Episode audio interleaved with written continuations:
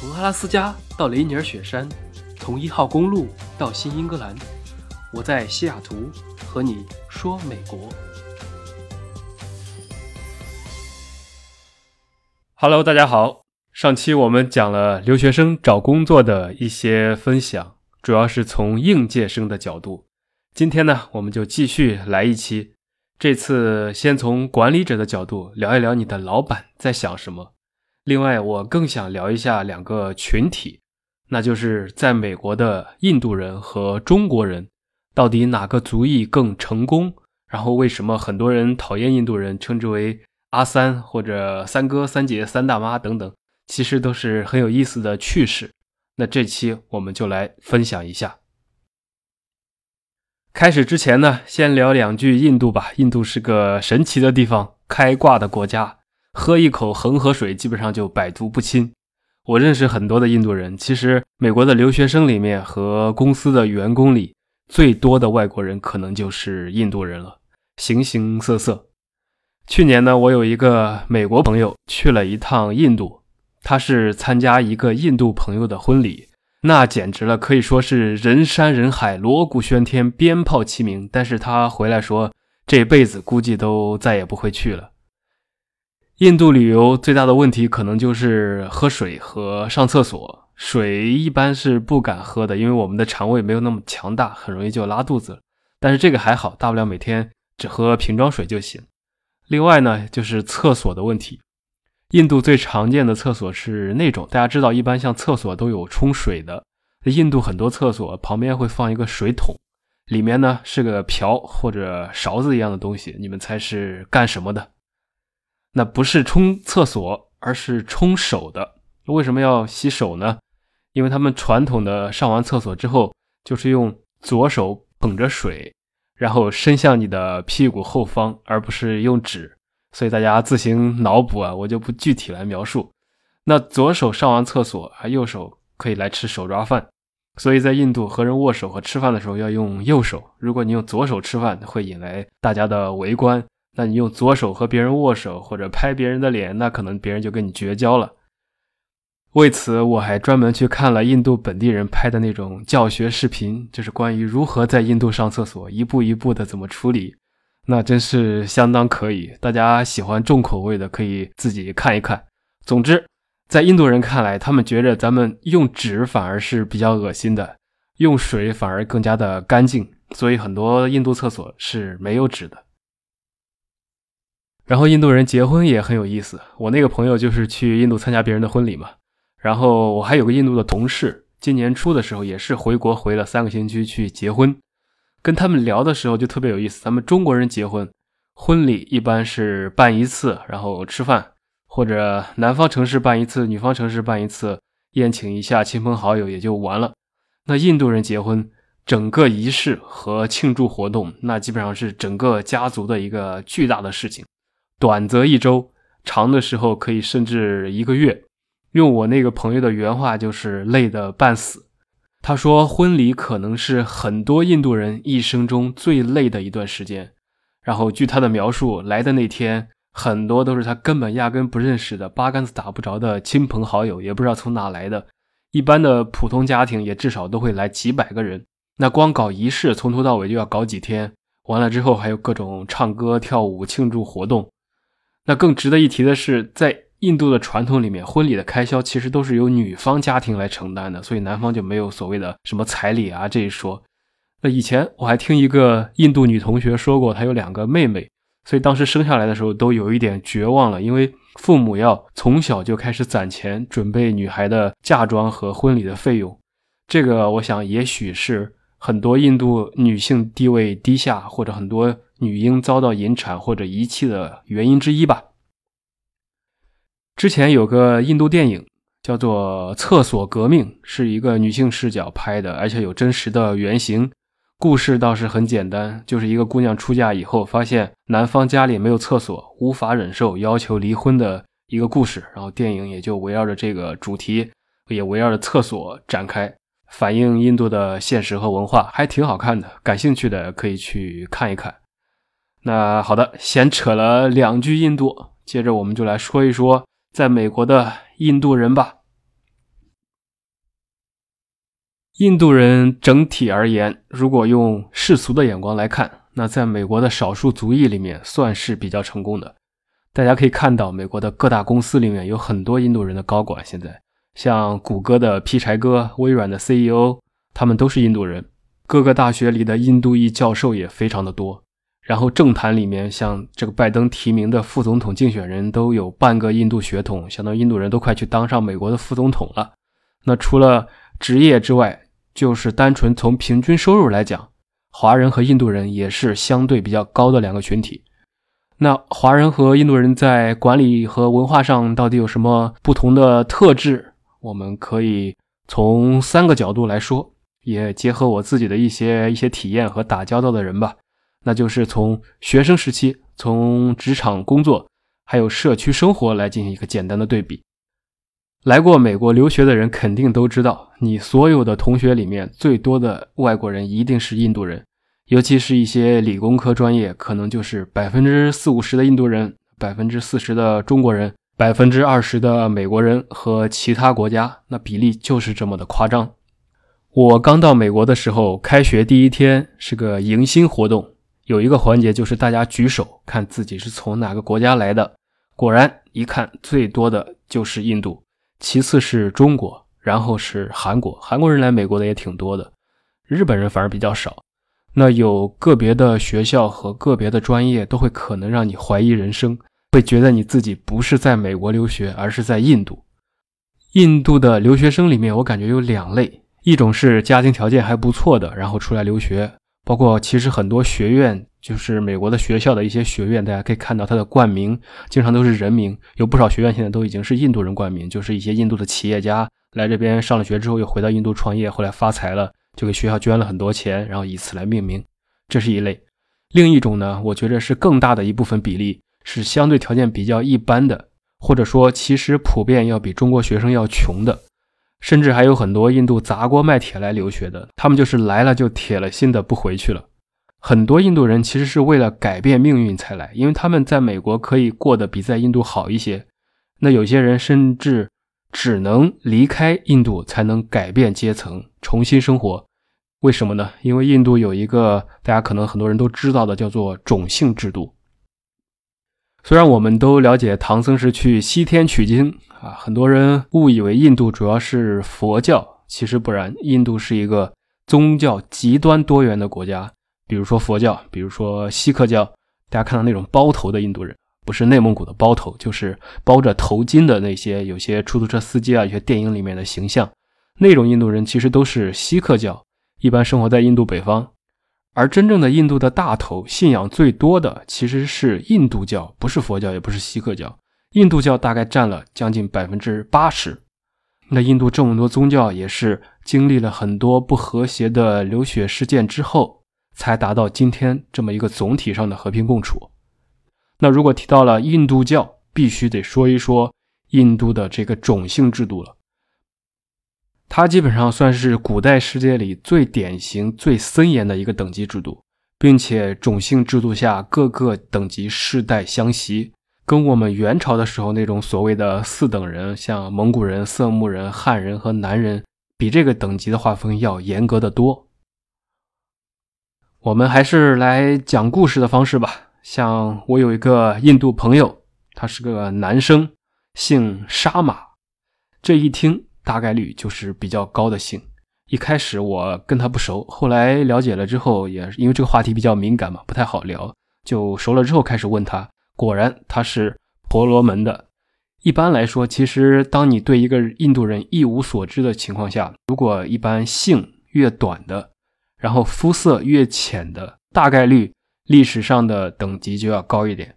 当然这个不绝对啊，因为一直在迁徙和分化，现在已经变化很大了。包括像以前南方和印度的北方啊，区别也很大，现在也在不断的融合。那说回这个等级制度，啊，第一级就是我刚才说的，我这个朋友婆罗门以前主要是像僧侣啊、贵族啊这种拥有解释宗教经典和祭神等特权的。那第二个等级呢，叫做刹帝利。就是罗刹国的刹，帝王的帝和利益的利。那如果放到古代，主要就是军事贵族和行政贵族，是婆罗门那级思想的受众。他们拥有征收各种赋税的特权，也负责守卫婆罗门阶层，也算是比较高的等级。第三级呢，叫做吠舍，就是犬吠那个吠，舍得的舍。政治上没有什么特权，必须以布施和纳税的方式来供养前两个等级，所以主要就是做商业、手工业、农牧业等等的，他们就是从事生产活动的一个主力。那第四个等级叫做首陀罗。这个里面绝大多数都是被征服的居民或者一些土著，很多是非雅利安人。他们主要就是伺候用餐或者做饭，做一些高级佣人和工匠等等。这个其实是人口最多的种姓，也没有任何的宗教特权，是被认为是相对比较低贱的一个职业。但是即便如此，他们也还好，因为至少还在这个体系里面。那除了这四大种姓之外，还有一种被排除在种姓之外的人，就叫做所谓的贱民。那他们就是社会地位最低、最受歧视、种姓世袭，并且很难更改。那基于这个历史的关系，那在印度社会地位的高低、经济状况的好坏，有时候其实就跟你的出身是有关的。因为某些阶层的人就只能做某些行业。那尽管这个是古代的东西了，呃，印度独立了以后已经废除了这个制度。但是大家也可以想象得到，这么几千年来的种姓制度所造成的歧视和内心的意识，在印度不少地区，尤其是农村地区，仍然非常非常的严重。一般来说，像这种低种姓的女方是愿意嫁给高种姓的男方的，但是如果反过来，高种姓的女人嫁给了低种姓的男人，就相当于挑战了这种长久以来的惯例，有时候还会付出惨重的代价，甚至可能会被家族来追杀呀，等等。这也就不可避免的造成了很多像包办婚姻的情况。我还有一个女性的同事，有一次一起吃饭，听她说，说她最早来美国的目的其实就是为了逃婚，不想按照她父母安排的那种被迫来结婚，于是就来留学了，然后就留在了这边。所以理解了很多地方的地区背景，可能就更容易理解这个地方的人。上学的时候，我对印度人最大的感受就是。很抱团，也能吃苦，但是爱耍小聪明、偷懒以及不爱干净，所以我上学的时候对印度人其实没有太大的好感。你上课多了就会发现，班上只要有一两个印度特别牛的学生，那基本上别的印度同胞就可以跟着过关了。因为中国学生很喜欢各自为战，也可能很多人是从小考试压力比较大，所以就不自觉的形成的习惯。那印度人喜欢分享，一个人知道了一个信息，就会尽快的散布出去，然后就经常的抄作业，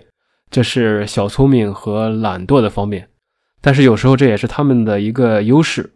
在学校的时候就体现在分享作业或者说分享答案，有时候那工作时候呢就会体现在互相内推。那不管认不认识，经常一个带一串进去，形成小团体。你经常就会看到一个组来了一个印度老板之后。然后慢慢的就来了一群印度人员工，虽然有时候让人很不舒服，但是不得不承认，这也造就了他们的抱团文化和这个群体整个在美国的壮大。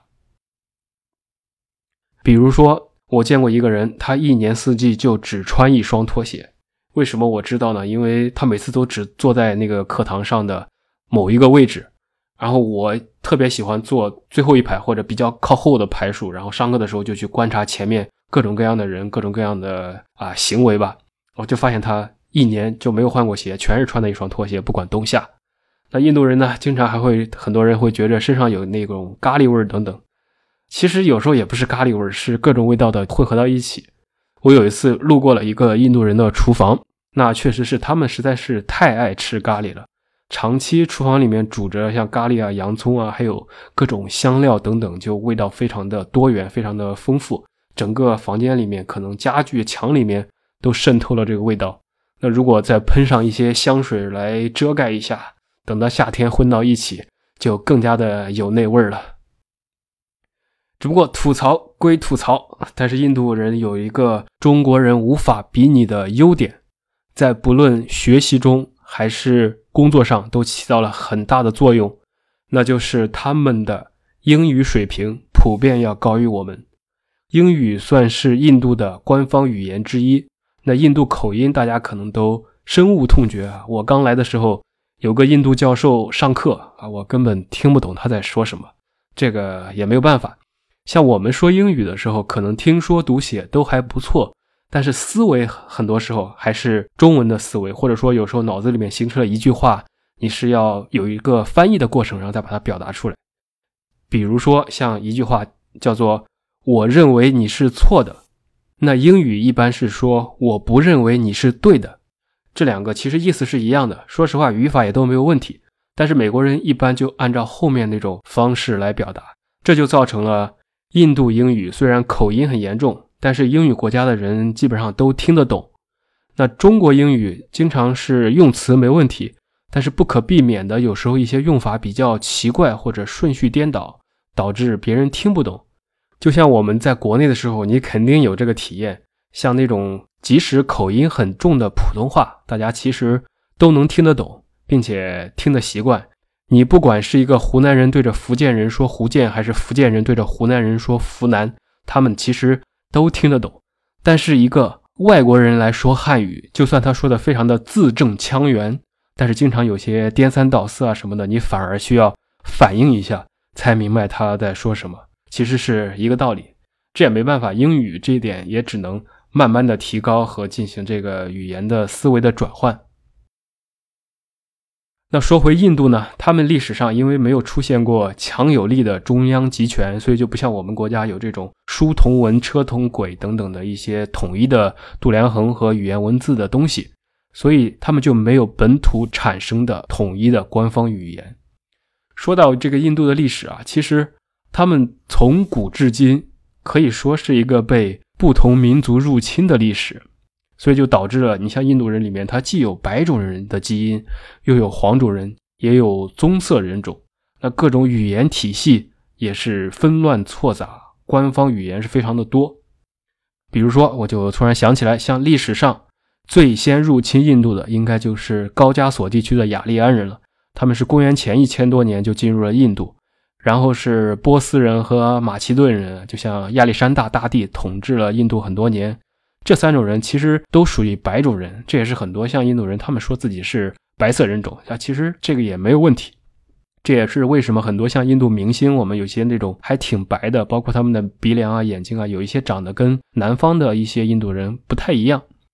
那再后来呢，像欧罗巴人种又入侵了印度，接着等到汉朝时期。来自我们西域的大月之人，就是月亮的月，姓氏的氏啊，这个念之，我对这个印象非常深刻。因为高中历史书上当时背这个疆域图的时候，我们历史老师还强调过，所以现在都还记得。那大月之是在印度建立了贵霜帝国，这部分就相当于主要就是羌族，其实就是我们黄种人的一个分支。再接着呢，匈奴人又来了印度，这波是白匈奴人。那就是东汉年间被窦宪赶到西域的那波匈奴人，再接着阿拉伯人又来了，完了之后被突厥化的蒙古人也来了，建立了那个著名的莫卧儿帝国。啊，再后来就是英国人殖民时期，就不多说了。这是印度的一个悲惨发展史。那也正是这样，印度才有了这么多人种，这么多的语言。我最早的时候还问过一些印度同学，我说。我听不懂那群印度人的英语怎么办？然后他给我说，其实我们也听不懂啊。于是我就释然了，因为很多印度南方人和北方人根本语言不通，他们就只能说英语才能互相理解。那在这种历史背景下，在英国殖民的几百年里，所以印度就把这种宗主国强加给他们的外语当成了自己的普通话，也算是因祸得福吧，反而有了现在的一个先天性的语言优势。所以在一些像科技行业、服务外包等方面，印度其实是走在了世界的前列的。我在美国经常有时候打客服电话，类似于幺零零八六那种，如果打给银行运营商，基本上都是转到了印度口音的人在接，因为其实他们的话务中心很多都在印度，因为那边的人力成本低，但是又能说英语，很多公司就把业务整个都包给了印度，这是语言方面的一个优势。另一方面呢，对比华人和印度人，其实跟性格也有一点点关系。印度人相对来说比较外向，大多能能说会道，非常的善于表现自己。这也是被很多华人反感的地方，觉得他们说的比做的好听，干活不行，抢功劳第一名。那这个其实也得一分为二的来看了，有时候确实该怼就要怼，碰到那种满嘴跑火车的印度人，大家也不傻，长时间熟悉了之后就看穿了，知道不靠谱。但是如果大家水平的确差不多的情况下，那商品社会人才也是商品，卖不卖得出去，一定程度上是看你是否推销自己。我们身边很多人相对比较含蓄，埋头苦干的人多，有实力的也多，但是经常比较沉默，那就造成了你除非被看到了，不然实力容易不被发现。那印度人呢，就是另一个极端，往那里一坐，侃侃而谈，简直是可上九天揽月，可下五洋捉鳖，死人都能被他说活了。那这种情况下，像不明就里的老板，可能在面试的时候，是不是就会要那个印度人了？这个就不好说了。所以，这个既是他们一大被人诟病的缺点，被很多人所不爽；有时候其实也是一大相对优势。就有一个现象，就是中国学生普遍在学校里面成绩比较好，但是印度学生毕业后的就业数据经常是比中国人要好看的。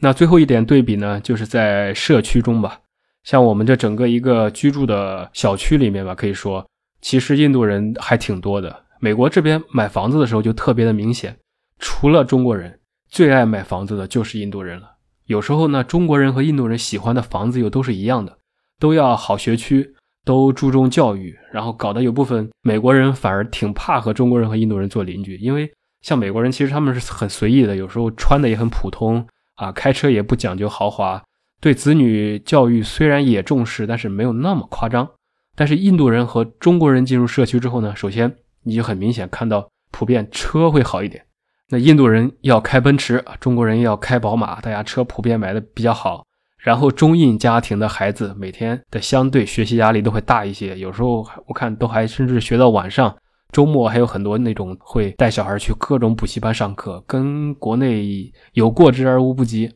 那这对于很多美国小孩来说，其实算是一定程度上的灾难降临，因为他最后就不得不来当班上的这种落后生，这让他们日后考大学十分的吃亏。所以也正是这种观念，印度的二代普遍受教育程度也非常的不错。根据一组普查数据，那在美国，印度裔的家庭平均收入是十万美金，而华裔家庭的年均收入是七点三万美金。他们其实都算高的了，都高于美国的所有家庭的平均收入。但是你可见这两个族裔对教育都是非常注重的，印度人甚至有过之而无不及。所以这些都是各种各样的原因吧，语言、文化、多元的信仰以及系统的组织性。让印度移民，他们其实，在印度人这个统一身份之外，还很容易找到各种不同的认同。那这对于融入另一个社会的文化、政治和经济，他们有时候相对就更容易一点。最后再额外说一点职场里的印度人吧，因为按照数据和以及我身边的观察，我们不说底层，也不说高层，就是在各大企业的中层里面。印度经理其实是非常多的，那很多人不爽印度老板，觉得他们很坑；然后有些人其实也不爽华人老板，觉得他们喜欢加班或者对员工比较 push。那还有一些人呢，不喜欢美国老板，觉得这些人喜欢搞办公室政治。那其实如果我们从人的角度来看，有人的地方就有江湖，全世界都是一样的。如果作为管理者，有些人呢，不见得非常的能干，或者说专业上有多么的厉害，但是可以把人聚在一起，物尽其用，这其实也是一种能力。有时候一加一大于二，反而更加的重要。那很多做技术出身的人呢，或者说术业有专攻的一部分人，按照我的经验和一些观察，其实这部分人有时候在转换成管理角色的时候，经常需要一个思维转换的过程，不然会把自己累死的，然后下面的人也不见得满意。这是非常常见的情况，而在现实的职场中，很多管理者权力的扩大，其实不是靠着自己有多么的聪明或者个人有多么的强大，而是靠自己的管理人数的增加来实现的。一个优秀的员工不见得能成为优秀的管理者，这是两个完全不同的角色，不见得就一定要学而优则仕，或者干得好就一定要管人。尤其是大公司和外企，一般都有专业路线和管理路线两个平行的条线。那上期我们讲了应届生的一些情况，那如果你不是应届生，已经干了很久了，考虑走管理路线，那其实在美国很多大公司里面的通行的潜规则其实是同样一份工作，只有你一个人做，那你就是累死的驴；你如果抓着三个人一起做，你就是主管；你带着五到十个人一起做，你就是经理；你带着几十个人一起做，你就可以做总监。那你如果能带得起一大堆人，你就可以是独立部门的总经理或者 VP 等等。本质上而言，不是你个人能力越强，你的权力就越大，而是你的下属越多，管理者的权力就越大。因为你管的人越多，你在公司的权重就越大，并且由于人多了，就一定百分之百的会有内斗。不管是在中国还是在美国，都是一样的，个体和个体之间一定是会有矛盾的。而这个时候，作为仲裁者的你，反而地位会更加的稳固。那在上层的眼里面，也会更加的有价值。那么可能问题你就来了，你会问：那如何快速的把人搞来让自己来管？那可能你想到了，就是招人，而且是快速的招人。所以很多空降管理者最爱干的事情就是招人，不招人，他们有时候经常都不知道要干什么。这也是很多印度人当了中层管理者之后。就特别喜欢带一串人过来，不停的招，然后群体越来越大，占据了很多公司的中层，并且还会被认为很有领导力的原因。所以说到这儿呢，我突然也想延伸一下，就是关于招人。如果我问你如何才能快速的招到人呢？你可能也会想得到，那就是多加钱，你开个高价。确实，市场摆在那里，钱不给到位，是很难快速的招到人的。所以就造成什么现象？就是新来的人的薪酬经常会高于老人。在企业里面，薪酬倒挂其实是常有的事。很多人不要对这个有任何的意外。可能有人会问：那老员工如果不爽了要离职怎么办？一般来讲，在企业管理中，如果老人离开的职，显然一个新人是很难直接顶上去的。那你如果从另一个角度上来讲，反而正好可以找借口再多招几个人，因为现实中没有办法。很多领导者反而会把锅往离职的人员头上扣，就像死人永远不会说话一样，是一个道理。那就算放老人走，然后新申请几个名额，多招几个人，很多管理者反而喜欢玩这个套路，因为毕竟既符合规则，操作简单，又能把自己的利益最大的化。因为额外增加的成本反正是算在公司头上的，又不用他们自己出。即使从大局上对公司成本会有浪费。但是对于管理者而言，其实反而是稳赚不赔的。这就像我之前说过，员工、管理者和老板看问题的角度都是不一样的。如果说当你的第一目的就是增加管理人数的时候，很多在员工看来非常蠢的行为，其实就有了内在的合理性。有时候，像我们经常以为管理者不懂，其实他们实际上比谁都懂，只不过大家的利益不一致而已。人都是趋利避害的。很多时候，头脑问题其实归根究底到最后都是屁股问题，所以这也能解释很多类似于像薪资倒挂或者三十五岁现象等等。这也解释了为什么印度的中层管理者特别的喜欢招人，恨不得把所有认识的人都招进来，甚至不惜放水或者黑别人，这样既形成了关系，又扩大了自己的管理版图。扯的稍微有点远啊，那我们回来。这么整个通篇讲下来，可以说是中国和印度都是最古老的世界级的文明古国，但是两种文明产生的信仰体系却又十分的不同。那在美国的中国人和印度人也是相爱相杀，既有合作又有竞争。我们在互相吐槽的时候，或者互相不爽的时候，其实有时候更需要深入了解一下为什么以及应对方法。像古代的时候说知己知彼。那近代也有师夷长技以制夷，看事情从本质上来看，那很多不合理行为的合理性其实就出来了。还有除了刚才提到的那些文化、语言、性格之外，华人和印度人，我刚刚又突然想到了一点，其实本质上都是非常勤奋的，但是驱动力稍微有一点不同，因为印度社会它是有浓厚的横向阶级分布。而中国历来是金字塔式的纵向分布，那印度在分权和多族裔的环境下，他们从小就必须学会横向的和他人合作，或者说服对方，来培养自己比较强的这种逻辑能力和表达能力。那中国社会其实更适合于集中领导，上下级的关系反而是人们合作，或者说我们日常所熟悉的、所习惯和适应的一种基本方式。或许正因为如此，可能这也是印度人在美国企业文化中能够更快的来适应的另一个原因吧。好了，这么天南地北的讲了这么多原因，其实从最简单的角度讲，还有一个最后一个终极原因。那就是中国足够的好，印度没有那么好。中国的市场很大，像优秀的人在美国、在中国都可以获得很好的发展。但是，一些印度人可能他只有脱离了印度的大环境，才能发展的更好，所以他们的动力就更强一点。这也是为什么我觉着，凡是铁了心要留在美国找工作的印度人都找到工作了，凡是铁了心要留在美国找工作的中国人也找到工作了。那种可找可不找的很多反而都没有找到工作，其实是同样的道理。那很多中国有钱人呢，移民美国其实是为了多一种选择，或者说换种生活方式。有时候也是买了豪宅给家人和孩子在美国居住和上学用，主要的业务还是在国内或者做那种空中飞人。